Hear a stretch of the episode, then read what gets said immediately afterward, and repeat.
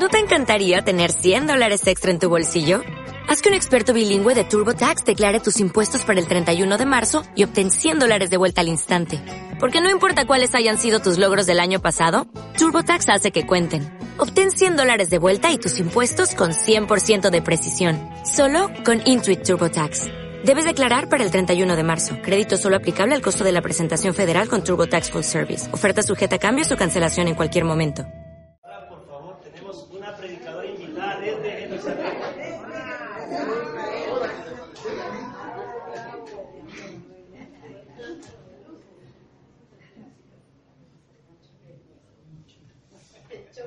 Karen, así dice la palabra. Si tú quieres, hija mía, llegarás a ser instruido. Si te aplicas, se abrirá tu espíritu. Si quieres escuchar, aprenderás. Si pones atención, serás sabio. Frecuenta la asamblea de los ancianos. Si ves ahí a un hombre sabio, júntate con él. Medita los preceptos del Señor. Preocúpate continuamente de sus mandamientos. Él te hará firme el corazón y tú recibirás esa sabiduría tan deseada. Palabra de Dios. Levanta su manita derecha, por favor. Amado Señor, cuánto te amamos. Bendecimos tu nombre santo, Señor, por el regalo que nos envías este día. Tú sabes, Señor, cómo nuestro corazón ama a esta hija tuya. Señor, y si nosotros, humanos, podemos tener esa capacidad de amar, Señor, más allá de la distancia, cuánta más tú que estás siempre con ella. Por eso nosotros te damos gracias, porque envía, Señor, tu palabra a través de tu sierva, a través de tu elegido. Y, Señor, sabemos que usarás su boca para que proclame esa bondad tuya que viene hoy a nosotros. Por eso, Señor, te bendecimos. Por eso también, Señor, en ti bendecimos a Karen, para que ella sea, Señor, ese instrumento de bondad que tú hoy envías para cada uno de nosotros. Para que nuestros corazones, Señor, reciban esa semilla y dé el fruto, el fruto abundante, Señor. Ese fruto que tú esperas que te presentemos y que sea delicioso para ti. Cae en nosotros, Emanuel, tu pueblo, tu asamblea, aquellos en los que tú también estás confiando que estamos orando por ti. Hoy te bendecimos. Bendecimos que estás aquí con nosotros y también le pedimos al Señor que ilumine tu camino. Por la bendición que nosotros ahora levantamos sobre ti, por el nombre que es nombre sobre todo nombre, por el nombre de Jesús. Que tu boca se abra con palabras sazonadas, con palabra deliciosa que nosotros anhelamos y recibamos hoy, para gloria del nombre de Jesús y la bendición que hoy derrama Él sobre ti. Sé bendito con toda clase de bendiciones, en el nombre poderoso de Jesús. Amén.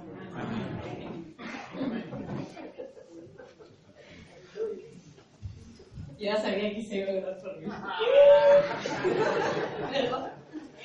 Buenas noches, hermanitos. Qué gozo estar aquí. Siento que fue hace años, pero ya se le agarro el micrófono y es como que se espera ayer. ¿Cómo están? Buenas noches. Buenas noches. Buenas noches, pastor, pastores. Qué hermosa adoración. Para la gloria de Dios, yo me curé el nervio ciático. ¿Era yo? Eh, mi bolsa tiene un metaflemaco. Eh, ya lo voy a tirar, que no sirve para nada. Eh, nosotros como cristianos, hay una palabra que no puede existir en nuestras vidas. Chinchilete, ¿quién adivina? A ver. Temor. Temor de Dios puede existir. ¿Qué más? Duda. Tristeza. Hay una más peor, dirían. Que no puede existir. La casualidad. Esa es nuestra enemiga número uno. No existe. No existe la casualidad. No existe. eh, ay, que la suerte. No existe. Y hoy, casualmente, la ironía, eh, inicia cuaresma. Inicia cuaresma y es el día del cariño.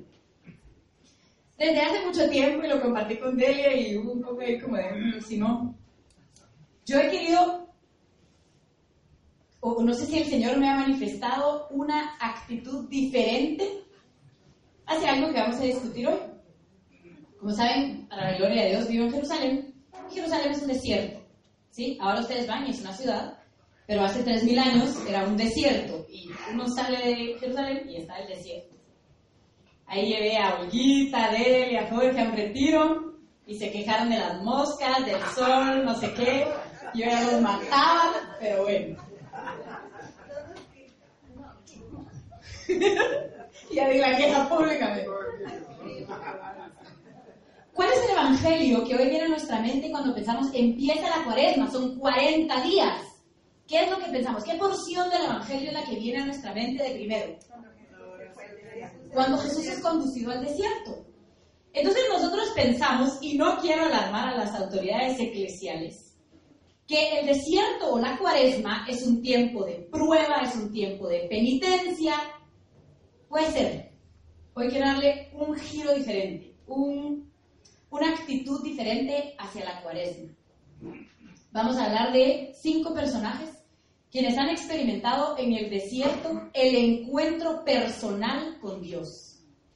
Cuando yo voy al desierto, en Jerusalén, los padres les gusta mucho hacer retiros, obviamente si estamos ahí es lo más ad hoc para hacer los retiros.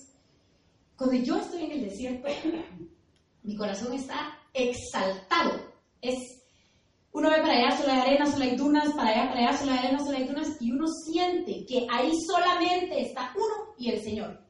Uno siente que no hay nada más cerca, que no hay nada más em, intenso. Más, no, no, no, yo no puedo explicar. Yo no puedo explicar qué es el desierto.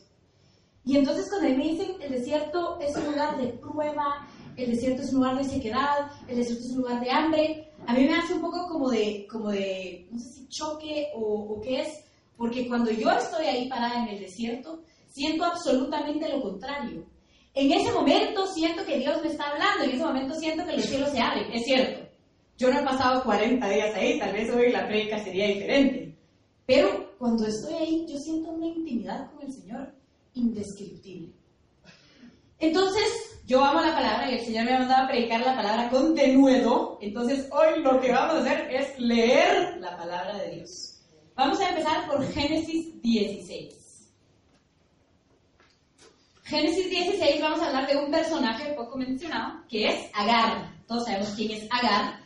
Agar era la sierva de Sara, que cuando el Señor le hace la promesa a Sara y Abraham, les dice, su descendencia va a ser tan numerosa como las arenas, como las estrellas. Y ella era estéril, tenía 80 años, eh, Abraham no, eh, tenía, ¿qué decía? Tenía 80, él tenía 90.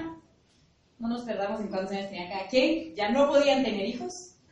Y entonces Sara se desespera, se desespera y le dice a, Abraham, que no es como todo el mundo dice que le metió a la, a la sierva, sino que en esa época era costumbre. Si ella no podía tener hijos, pues para tener hijos, ¿sí? Eh, eso lo vemos muchas veces en la Biblia, le daban a su sierva y luego es incluso, creo que, no me recuerdo quién es, creo que es Raquel que le dice, ponte sierva y yo me voy a sentar en ti para que ese hijo nazca de mí. O sea, no es que, no es que eso era, ¡oh! no, pero luego, eh, entonces Abraham se llega con Agar y Agar concibe un hijo. Y Sara se pone muy celosa. ¿Y qué hace Agar? Huye al desierto. Entonces, vamos a ver Génesis 16, del 6 al 3. Abraham respondió a Sarai. En ese momento todavía Sarai porque no ha cambiado el nombre. Tu esclava es cosa tuya. Trátala como mejor te parezca. Y Sarai la maltrató de tal modo que ella huyó. Un ángel del Señor la encontró en el desierto, junto a un manantial. Si nosotros leemos la palabra, ¿sí? El lugar de encuentro de muchos profetas, grandes hombres del Señor, es el desierto. Y eso no es casualidad. Junto a un manantial, la fuente que está en el camino del sur, y le preguntó, Agar, esclava de Sarai, ¿de dónde vienes y a dónde vas? Ella respondió, huyo de mi señora Sarai. Y el ángel del Señor le dijo, regresa al lado de tu señora y sométete a ella. Y añadió, multiplicaré tu descendencia y será tan numerosa que no te podrán contar. El ángel del Señor continuó, estás encinta y darás a luz un hijo a quien pondrás el nombre de Ismael, porque el Señor ha escuchado tu aflicción. ¿Qué recibió Agar en ese momento en el desierto cuando se encontró con el Señor? Una promesa. ¿Y recibió? Instrucción. Él dijo, regresa con tu sierva, con tu, em, tu jefa, dueña, y sométete, sométete. Entonces, nuevamente, ¿qué recibió ella en el desierto? Vemos, promesa e instrucción. ¿sí? Entonces, Agar, ahí en ese momento re- re- recibió la fuerza para regresar con Sarai y someterse a ella y vivir bajo la sombra de Sarai, porque Ismael es el primogénito de Abraham, ¿sí? Él era el hijo de los ojos, ¿sí? Sara estaba celosa, pero Sara era la esposa legítima, ¿sí? Número uno. Dos, el mismo Abraham. Génesis 18, del 1 al 5. El Señor apareció a Abraham junto al encinar de Mambre. Ustedes saben de Mamre. ¿Qué es el encinar de Mambre? Es un árbol que solamente se da en la región del Negev. Es un encinar, no sé. Ese es el árbol, el nombre del árbol, un encinar. Que solo se da en la región del Hebrón, que es desierto. Entonces Abraham estaba en el desierto y había junto a un árbol, un encinar de Mamre, cuando estaba sentado ante su tienda a la hora del calor. Levantó la mirada y vio tres hombres que estaban de pie próximos a él. Y en ese momento, ¿qué hizo él? En cuanto los vio, corrió a su encuentro desde la puerta de la tienda y postrándose en tierra dijo, mi señor, tres, son tres ángeles los que se les aparecieron, y él dijo, mi señor. Por favor te ruego que no pases sin detenerte con tu siervo. Haré, lo que les haré que les traigan agua para que les laven los pies. Luego descansarán bajo este árbol. Voy a buscar un trozo de pan y así se repondrán antes de seguir delante. En ese momento los tres ángeles del Señor, ¿qué llegaron a hacer a Abraham? A ver, ¿dónde están? A contarle. Muy bien.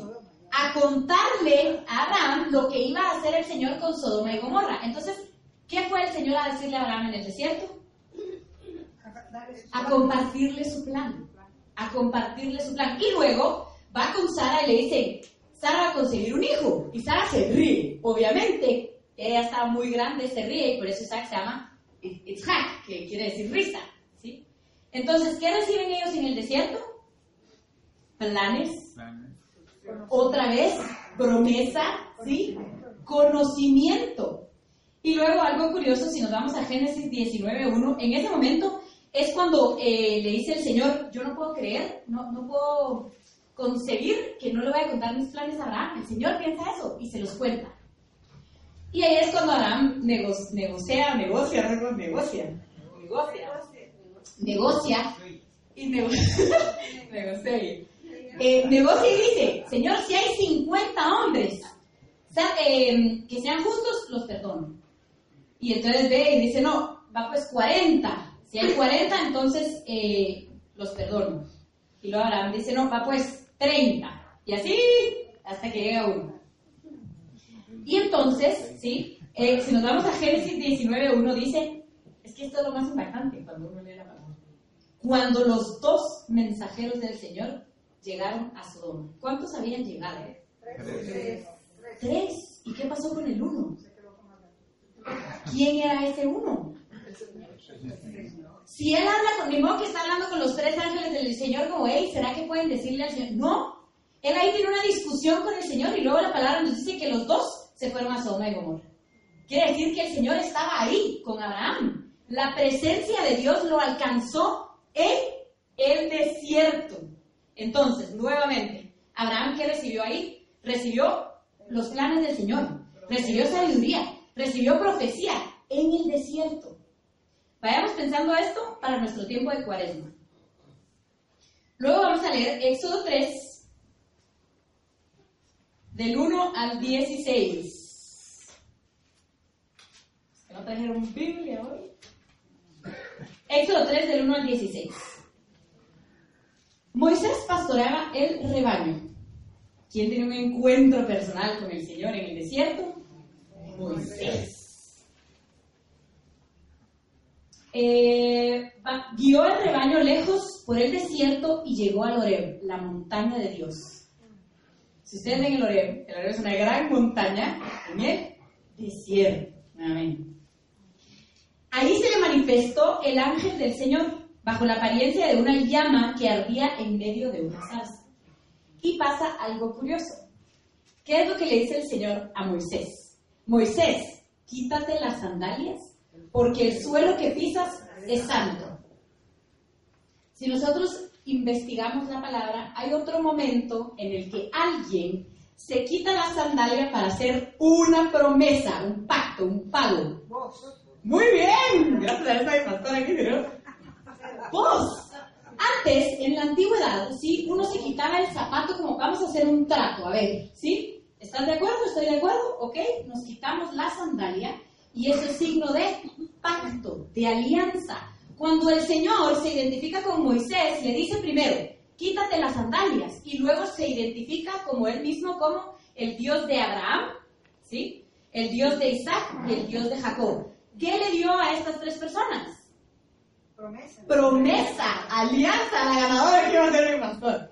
Alianza, él se conoce a sí mismo, se da a conocer como el Dios de las promesas, el Dios de, las- alianzas. Entonces, cuando él le dice a Moisés, quítate la sandalia, no solo le está diciendo, sí, el tierra, el tierra, la tierra que pisas es santa, sino que le está diciendo, ven, hagamos una alianza tú y yo, ¿sí? Entonces, ¿qué recibió Moisés en el desierto? Nuevamente, alianza, promesa y más importante, ¿qué recibió? Misión. Le dice, tú vas a ir a rescatar a mi pueblo. ¿Qué es lo que todos los antepasados han recibido? Recibieron promesas, recibieron misión, recibieron instrucción, recibieron... Vayamos aplicándolo esto para la cuaresma. Y revelación, porque es ahí donde se revela. Exactamente, revelación, o sea, entraron en el desierto en la presencia del Señor, no para, para- no para padecer, no para sufrir, sino luego. Lo difícil venía después para Moisés. En ese momento en el desierto él recibió la fuerza, el valor, ¿sí? los dones necesarios y todavía el Señor le dice, cuando tú llegues con el faraón, él te va a decir que no. O sea, encima recibió profecía, recibió todo lo que él necesitaba. Y ahora aquí yo apunté que recibió instrucción, recibió identidad, porque Moisés estaba en Egipto y salió huyendo de Egipto y él pensó que era un pastor, porque eso era lo que hacía. Y el Señor le dijo, no Moisés, tú no eres pastor, ¿qué eres tú? Eres el libertador de mi pueblo, nada más y nada menos, el que va a hablar cara a cara conmigo.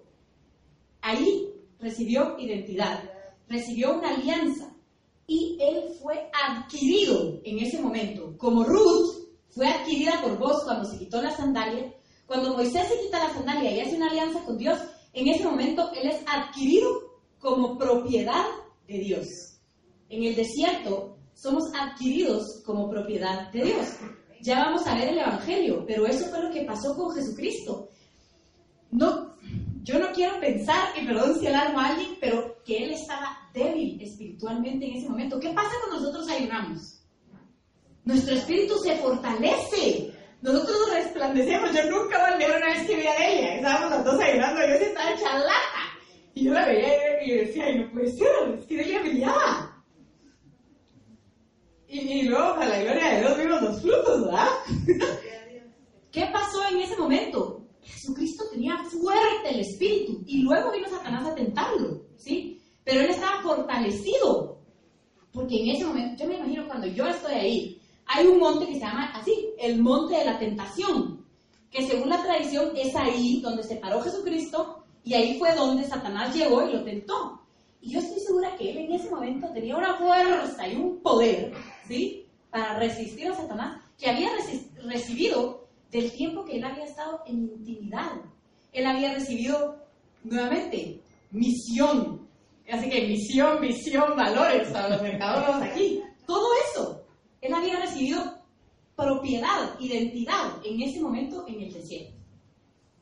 Y luego mi favorito, el más máximo, es Oseas 2.16. El más máximo máximo. Dice dónde, es que está en mi Biblia, entonces tengo que poner archivos. El más máximo de los máximos. Oseas 2.16, sí, es la, la, a mí me encanta porque yo vivo en Jerusalén con muchas mu- eh, consagradas, religiosos, y ese es el versículo de enamoramiento de, de todas las personas. Oseas 2.16 dice, yo la conduciré al desierto y ahí hablaré a su corazón. Nosotros muchas veces pensamos es, sí, en la prueba es donde el Señor le va a hablar. ¿Cómo estamos nosotros en la prueba? No queremos saber nada, ¿sí? Nuestra mente está llena de pensamientos negativos, está llena de duda, de temor, de todo lo que ustedes dijeron no puede existir en nosotros. Duda, temor, taca, taca, taca, taca. ¿Sí? No está, es ahí donde a veces agarramos un respiro para decir Señor. Pero en el desierto no es así. No hay nada a nuestro alrededor que pueda distraernos. Nada, o sea, nada, nada. Uno ve a los lejitos y ve un arbolito, ve unos chivitos por ahí. No hay nada que pueda interrumpirnos. Entonces es en ese momento en donde nuestra mente está, no va a decir mente en blanco, pero nuestra mente está limpia de esos pensamientos, nuestro corazón está abierto y dispuesto, y es ahí donde nosotros recibimos todo eso que necesitamos para salir y enfrentar al mundo. O sea, vamos a leer Oseas 2.16 porque me encanta. Por eso yo la seduciré, la llevaré al desierto y le hablaré al corazón. Allí le devolveré sus viñedos ¿Qué quiere decir eso? Le devolveré sus viñedos. En el desierto es donde yo le voy a dar fecundidad, donde yo lo voy a hacer fértil espiritualmente, económicamente, mentalmente, yo no sé, todos los mentes posibles. Es en el desierto donde Él nos va a hacer eso, nos va a dar eso.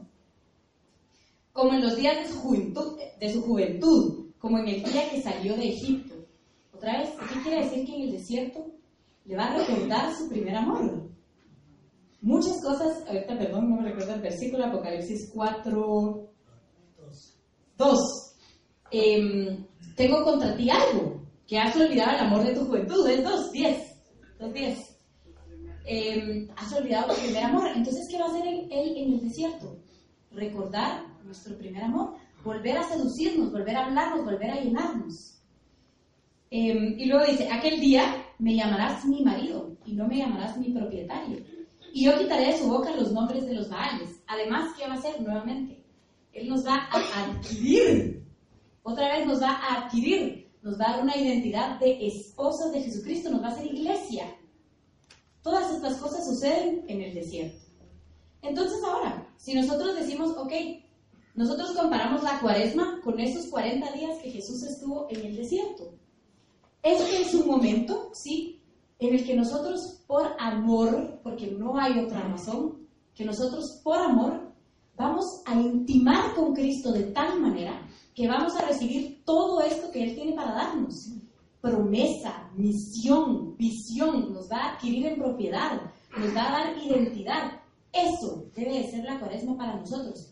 Claro que es un tiempo de penitencia, pero si tuviera un pizarrón ahorita ya les explico, pero amor en hebreo es ahab, hay tres letras. Es una Aleph, que significa Dios, es la letra número uno, Hei, que es un puente, y Bet, que es la letra dos. Entonces, literal en hebreo, amar quiere decir el uno le da al otro. ¿Eso quiere decir amar? Así fue como el Señor instituyó el amor. Ahorita acaba de estar con un sacerdote que él está en, en lo invita a hacer debates. Y hay un, un psicólogo, hay un doctor, hay no sé quién, hay no sé quién, y entonces en este debate sobre el amor, y está él, obviamente él es el más común, em, está él y un día les preguntaron, bueno, que cada quien dé su percepción, ¿qué es el amor para ustedes? Y entonces a él el que más le impactó eh, fue que una persona dijo, el amor es la máxima expresión de la sensualidad, el amor es la máxima expresión, ni me recuerdo, y entonces, eh, cuando el sacerdote muy calladito, sí, sí, claro, llega el momento de él y le dice, ok, entonces tú lo que me querés decir es que cuando una mamá que acaba de dar a luz oye el llanto de su hijo y tiene que levantarse a la mitad de la noche para ir a traerlo, ahí tiene una máxima expresión de sensualidad. O tú me querés decir que cuando una mamá está en un hospital cuidando a su hijo en la cama, ahí tiene una máxima expresión de sensualidad. Y no me pueden decir que la mamá no está ahí porque ama a su hijo, o que la mamá no se despierta por nada más que amor. Ustedes me dirán a mí, ¿por qué se despiertan cuando lloran, cuando lloran niño? Entonces, ese concepto del amor está completamente anulado. ¿Sí? Anulado. No hay una máxima expresión de la sensualidad. Entonces, si nosotros decimos, ok, este tiempo de cuaresma es para intimar con el amado, ¿qué hace uno cuando está con el amado? Amarlo. entrega todo, da todo. Ese momento tiene que ser esta cuaresma para nosotros. Yo creo que a mí me costó entender porque a mí la cuaresma, la cuaresma era como, bueno, no comemos carne. Hoy, hoy el padre decía en la misa, miren, eh, si a mí no me dan carne y me dan un pescado delicioso, no, me importa la carne, o sea, ¿va? Entonces eso no es ningún sacrificio. Comer pescado delicioso no es ningún sacrificio, o sea, el sacrificio no está en dejar comer carne, eso no, no tiene sentido, o sea, ¿verdad? O podemos hacer una pasta deliciosa, eso nuevamente no tiene sentido.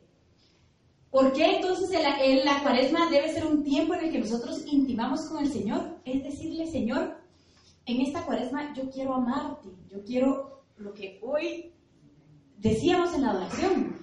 Yo quiero intimar contigo, yo quiero regresar al primer amor, yo quiero recordarme quién soy, volver a alabarte, volver a gozarte, volver a sentirte. Eso es lo que debe ser la cuaresma para nosotros. No tanto un camino de preparación, claro que es un camino de preparación, sí, pero es un momento de recibir instrucción, de recibir nombre, de recibir tarea, para luego, después de la crucifixión, sí, ¡pum!, salir al mundo y predicar quiénes somos, ser luz, sí.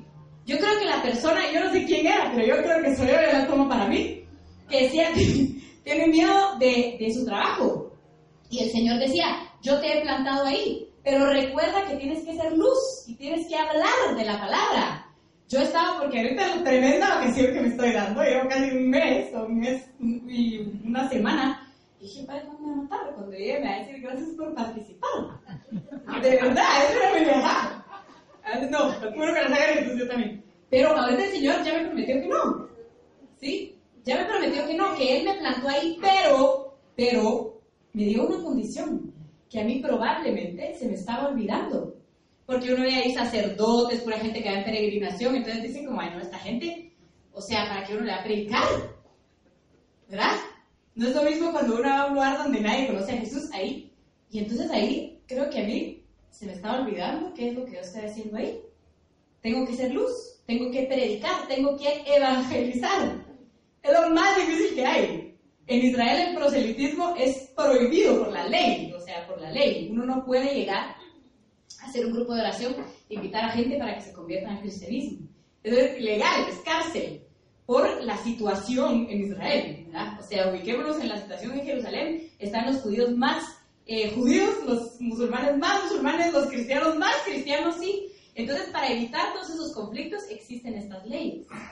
Pero a mí se me estaba olvidando que eso es lo que yo tengo que hacer ahí. Entonces, este tiempo de cuaresma, tal vez lo que el Señor me está diciendo es, reacciona, llénate de mí. En esta cuaresma yo lo que quiero no es que, no, no malinterpreten lo que estoy diciendo. No quiero que dejes de comer carne. Sí, deja de comer carne, deja de comer pescado, es el ayuno de Daniel. Pero ¿para qué? Eso tiene que tener un propósito. Es para expresarle mi amor a Él. Para llenarme de todas esas cosas que todas estas personas en la Biblia se llenaron en el desierto. De misión, de identidad. Nuevamente, si nosotros nos preguntamos, Amílcar en una reunión nos decía, nosotros pensamos que estamos agradando al Señor, ¿sí? Pero puede ser que estamos haciendo todo lo contrario, ¿sí? Agradar al Señor. ¿Cuál es nuestra, nuestro objetivo? ¿Cuál es nuestra misión?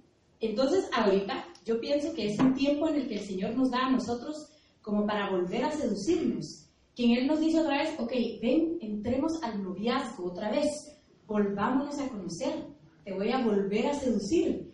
Eso sentí hoy, yo no sé qué sintieron ustedes, pero eso sentí hoy en mi corazón. Así, nuevamente, cuando había dejado de sentir esa presencia física, ¿sí? Ese amor físico que se siente del abrazo del amado.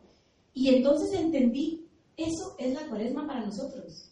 Eso es lo que debe de ser, porque no vamos a salir a un mundo que está... Yo hoy, hoy saliendo de misa, un hombre que venía atrás mío, yo no entendía quién le venía pitando. Y yo decía, ay, ese hombre, ay. Y yo venía así, estaba abriendo la boca, ¿sabes? Y de repente pasa la y ¡pam! me grita. Y yo me quedé como, o sea, no, no, no entendí. Digo, ¿qué puede tener ese hombre en su corazón? Que se toma la molestia de pitarme como tres minutos, todavía hacerse para adelante para insultarme. O sea, ¿qué, qué ganó él eso conmigo? Yo ni me enteré que el tweet era para mí. ¿sí? Ni me enteré. O sea, yo venía como, ese hombre tan feo, ¿quién le vendrá pitando? Ese es el mundo, ese es el mundo real, ese es el mundo hoy. Eso es lo que a nosotros nos toca salir a hacer, ser como piñatas. Esa es la instrucción de Manuel. Las piñatas, aunque nos agarren a palos, tenemos que seguir dando dulces. ¿Y cómo nos vamos a llenar de dulces? En esta cuaresma. Esta cuaresma es nuestro tiempo de ir a la fábrica de Willy Wonka de Jesucristo y agarrar todos los dulces y manjares necesarios para llenar nuestra piñata interna y sacarlo, porque luego viene la crucifixión, luego vienen esos 50 días sin el Señor, sin el Espíritu Santo, ¿sí? Luego viene lo duro. Estas personas que recibieron la misión en el desierto en ese momento se llenaron, se hicieron gordas en el Señor para salir a palo, palo, palo, palo. Yo ahorita eh, estuve en México y antes de eso no había nadie en Jerusalén, o sea, todos se fueron de vacaciones, y yo estaba solita. Y en ese momento es una delicia porque el Señor ya sabe que obviamente en estas misiones uno está así, y no hay tiempo de encerrarme, intimar con el amado, no hay tiempo. Hay que levantarse, hacer la oración del Espíritu Santo y vámonos, ¿sí? Pero por eso ese tiempo de preparación que yo decía, yo ya sé cómo hacer esto, porque este momento de intimidad antes es delicioso. Ya sabe para, para qué lo está entrenando el Señor. Para ir a dar dulces a todo el mundo que esté en amargura. Eso tiene que ser para nosotros la cuaresma. Yo hice un listado para que no se me olvide. Una cosa muy importante es la tierra prometida es un desierto. Israel es un desierto y esa es la tierra prometida. Entonces para nosotros el desierto no puede ser más que un anhelo delicioso de estar en la presencia de Dios, de compartir con el amado, de llenarnos de Él. Esa es nuestra tierra prometida.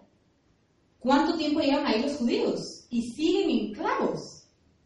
Siguen. Y eso es profético. Y hasta que regrese el Señor. Pero el Señor les da esos momentos de dulcería. Le vamos a decir ahora sí a la cuaresma. En este momento nosotros pensemos en una dulcería y eso tiene que ser la cuaresma para nosotros. Un momento de llenarnos del amor de Dios, de dejarnos seducir por Él, de estar solos con Él. Ese puede ser nuestro sacrificio. Decir, Señor, en esta cuaresma yo voy a sacrificar mis pensamientos, voy a sacrificar mis emociones, voy a sacrificar mis angustias, mis preocupaciones y voy a concentrarme en dejarme amar. Hoy el Señor nos dijo, solo abre tu corazón y déjate amar. Yo creo que en cada profecía que nos da el Señor, Él dice lo mismo. Déjate amar, déjate amar. Quiere decir que hay resistencia de nosotros para dejarnos amar.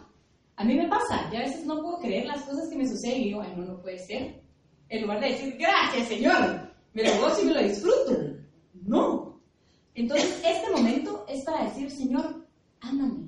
Líbrame de mí misma si es necesario y ámame.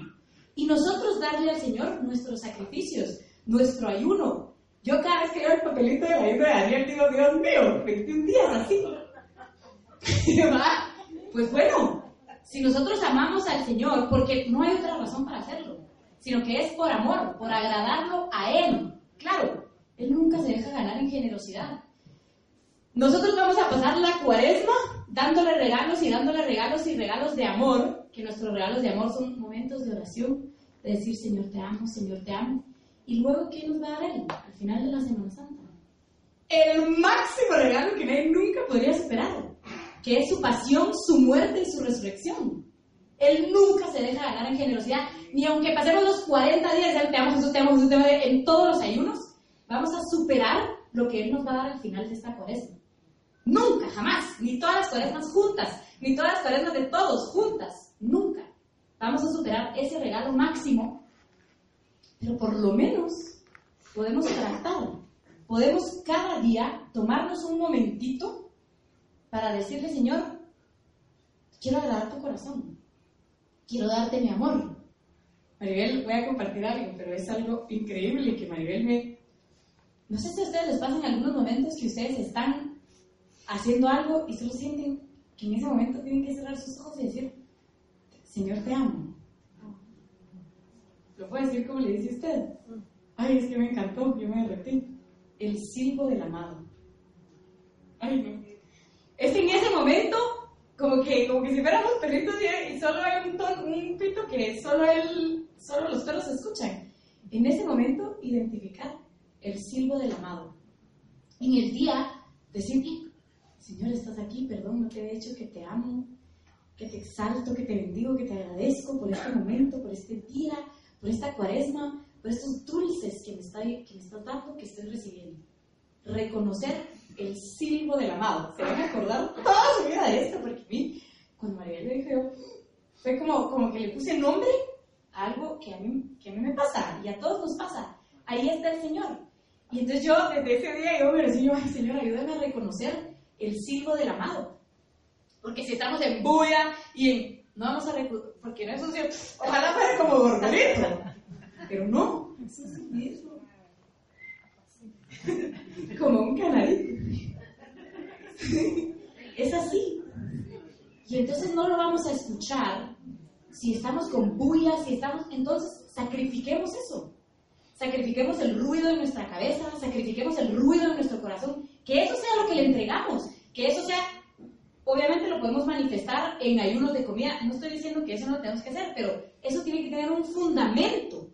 Y nosotros lo estamos haciendo y solo lo vamos a resistir si es por amor. Por amor las cosas cuestan, pero igual uno las hace. ¿sí? Igual. Las mamás son para mí lo más impresionante que hay. O sea, ahorita tengo amigas y estoy viendo esa etapa que todas mis amigas tienen hijos, van por terceros hijos y, y eh, llegó una amiga a la casa y mi mamá puso aceitunas y tiene un bebé de un año. Y el bebé, ay no, Dios mío, agarraba las aceitunas y todas las manitas la mesa ¡ah! Y ella como, ay, no, y le dice, el niño babiaba. Y yo decía, ay, no puede ser, es que ser algo increíble. no puede ser, o sea, para mí es verdad, entonces estoy viendo en, en, en, en mis amigas, ¿sí? Eso que ellas hacen por amor para los hijos, por levantarse temprano. Esta, esta es la misma amiga, la Lulis. Yo en la mañana en Israel no puedo hablar con nadie aquí porque todos están durmiendo. Y ella es la única que me contesta. Y yo, Lulis, ¿estás despierta? Sí. Y yo, bueno, platiquemos. ¿Por qué? Porque con un bebé aquí, que el otro lloró, que no sé qué. Y, y, al día siguiente se levanta a trabajar y se va a trabajar y encima de esto así. Y viene Emanuel. O sea, yo ahí digo, wow. O sea, de verdad, las cosas que salen por amor es algo... Entonces procuremos en esta cuaresma cambiar nuestra actitud sobre la cuaresma y probar algo nuevo. Probar enamorarnos otra vez, probar ir al desierto y dejar que el Señor nos seduzca, darle dulces como enamorados, darle tarjetas, corazones, besos, chocolates a nuestro amado. Yo hoy, decía, hoy veía todas las fotos de mis amigas que My Valentine, que no sé qué, My Valentine. Y yo le decía a la ay, me y le dije, qué vieja más amargada, ¿no? No voy a hacer así. ¡Qué lindo! Eso hablamos con el Señor. Y luego en el carro le dije, bueno, Señor, yo sé que tú eres mi Valentine. Todavía un poco como a regal, ¿cómo es? Regañadiente. Yo sé que tú eres mi Valentine, Señor. y después dije, ay, qué feo. Debería poner una foto del Santísimo y decir, my Valentine. Eso es lo que debería hacer. Eso es lo que debería hacer. Nuevamente reconocer al Señor como nuestro amado. Que esa sea la cuaresma para nosotros. Hacer todo lo que hagamos, los sacrificios. Si dejamos de comer carne, dejemos de comer carne, pero comamos puras coles de Bruselas o algo que, ¿verdad? Que de verdad sea un sacrificio de decir, sí. A mí me gusta. Pero eso, no, sí, de eso se trata, hacer un, un esfuercito y decir, Señor, qué rico los frutos de la tierra que tú me has dado, así como son. Yo amo los nabos y los rábanos, porque eso en Israel hay un montón. Yo antes decía, ¿quién come nabos? Los rábanos son como manzanas. Es que de verdad, yo me mandé una foto de mamá, así mordiendo es como, como mi cara. Y yo cuando pruebo solo el rábano digo, Dios mío, ¿cómo él pudo hacer cada verdura, cada fruta con su sabor específico? Que eso sea un sacrificio para nosotros. Decir, Señor, Gracias por este exquisito rábano. Para mí es exquisito. Para mí es exquisito. El nabo, ese existía el nabo, eso me cuento que es eso. Deliciosísimo.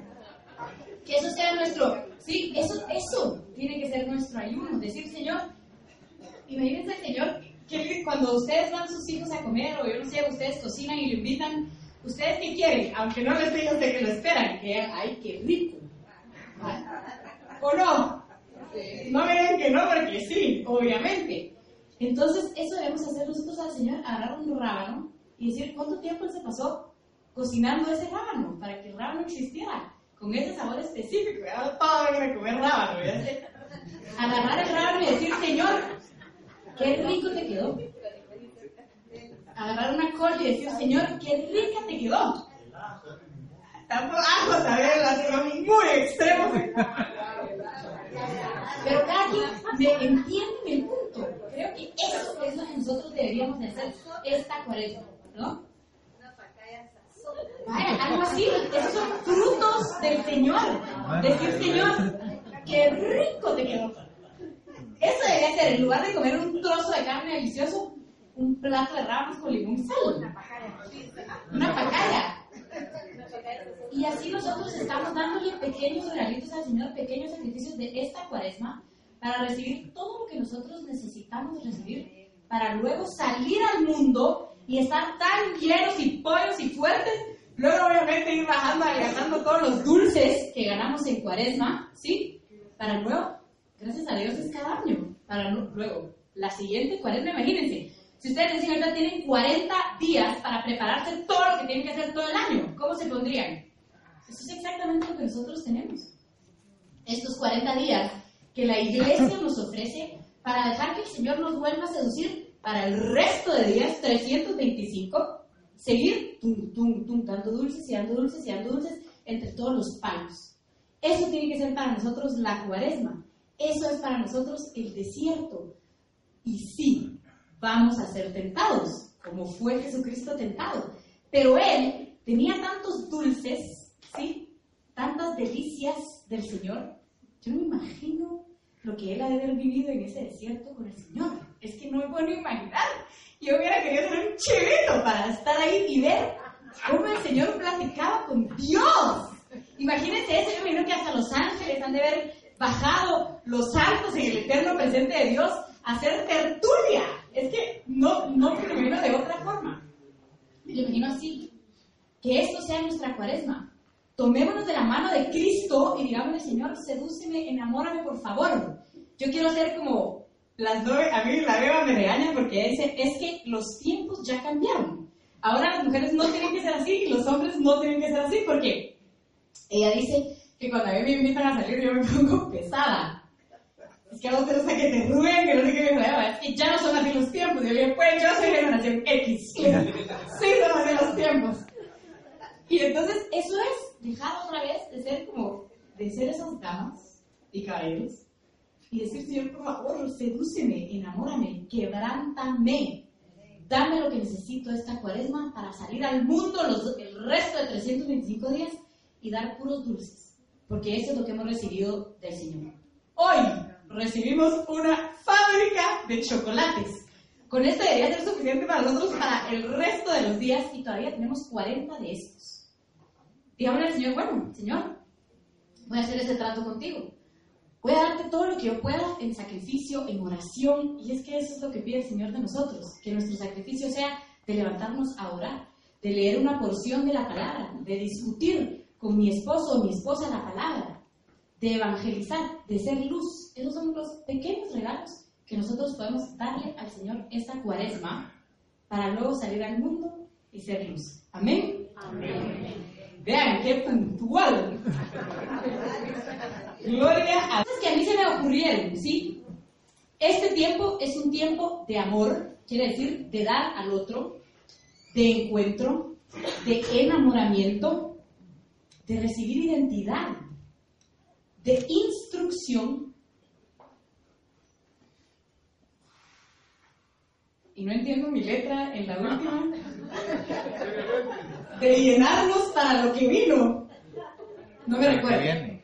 Lo que viene. Ah, sí, de llenarnos para lo que viene. Ya vieron, por eso tengo mis pastores. La prueba en esta cuaresma es ver si de verdad nosotros recibimos lo que Dios tiene para darnos.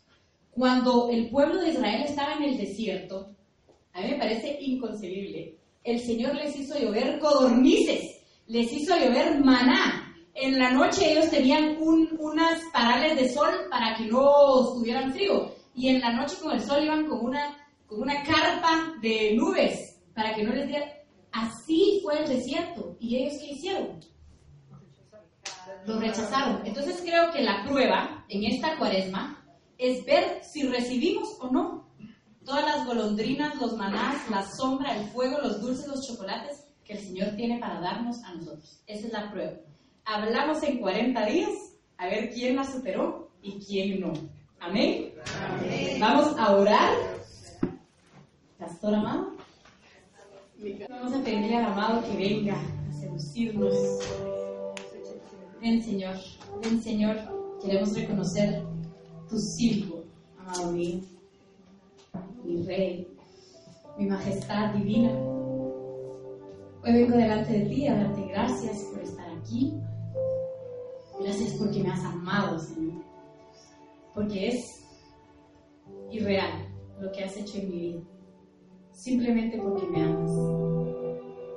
Gracias, Señor, porque me permites este tiempo para aquietar mis pensamientos, para aquietar mis sentimientos, mis emociones y escuchar tu sí, escuchar tu voz. Hoy quiero quedarme callada, Señor, y recibir tu voz, recibir tu instrucción, preguntarte qué es lo que quieres de mí, a dónde quieres que vaya, cómo quieres que agrade tu corazón. Hoy me declaro dispuesta, Señor. Me declaro dispuesta para que me lleves al desierto y me seduzcas. Me llenes de todo eso que necesito para luego salir al mundo y dar luz y dulces y manjares y delicias que solamente provienen de ti, Señor. Sin ti no puedo dar nada. Sin ti no sé nada. Sin ti no sé a dónde ir. Si tú no estás conmigo, Señor, yo no soy nada. Por eso necesito que me lleves al desierto y hables a mi corazón. Quiero escuchar tu voz, Jesús. Acompañarte en esos 40 días de delicias. Que me ayudes a resistir la tentación como tú lo hiciste. La tentación de no amarte. La tentación de no entregarte nada. La tentación de ser egoísta. La tentación de la sordera. La tentación de la ceguera. Ayúdame, Señor, a vencer la tentación. Para escucharte. Para darte, para entregarte. Para morir a mí. Para que tú seas más grande. Yo sé, Señor, que en este momento todos estamos en ese desierto y estamos solos contigo. Nos acompañan los ángeles, nos acompañan los santos y nos acompañas tú, Jesús. Y nos dices, quiero seducirte, déjate, déjate amar. Yo me dejo amar por ti, Señor. Yo me dejo seducir por ti. Yo quiero ser tu doncella, quiero ser tu esposa, quiero ser solo tuya. Tómame, Señor. En esta cuaresma, llévame a ti, amado. Llévame a amarte. Enséñame a amarte más. Yo sé que tú reconoces mi voz, Señor. Que cuando yo te hablo y te digo, amado mío, tú pones al mundo en silencio para escucharme. Yo lo sé, Señor.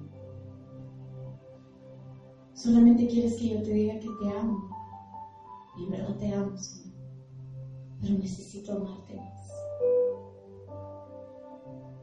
Necesito alegrar tu corazón. Necesito verte cara a cara. Necesito escucharte. Ven, amado, ven, amado mío. Ternura mía. Ven, Jesús, a mí, tómame. Dirígeme este- en este desierto. Para que tú y yo seamos uno, Señor, contra el mundo. Gracias por escogerme. Gracias por amarme, porque tú me amaste primero. Gracias, Jesús, por llevarme al desierto para estar contigo. Qué honor, qué privilegio. Gracias, Señor. Te doy toda la gloria, toda la honra, todo el poder para ti, Señor. Y en tu nombre le pido al Padre en esta cuaresma me permita agradarte. que me haga uno, uno. En tu nombre Jesús. Amén.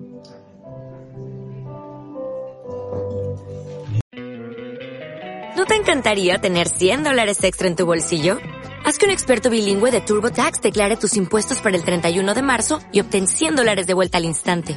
Porque no importa cuáles hayan sido tus logros del año pasado, TurboTax hace que cuenten. Obtén 100 dólares de vuelta y tus impuestos con 100% de precisión. Solo con Intuit TurboTax. Debes declarar para el 31 de marzo. Crédito solo aplicable al costo de la presentación federal con TurboTax Full Service. Oferta sujeta a cambios o cancelación en cualquier momento.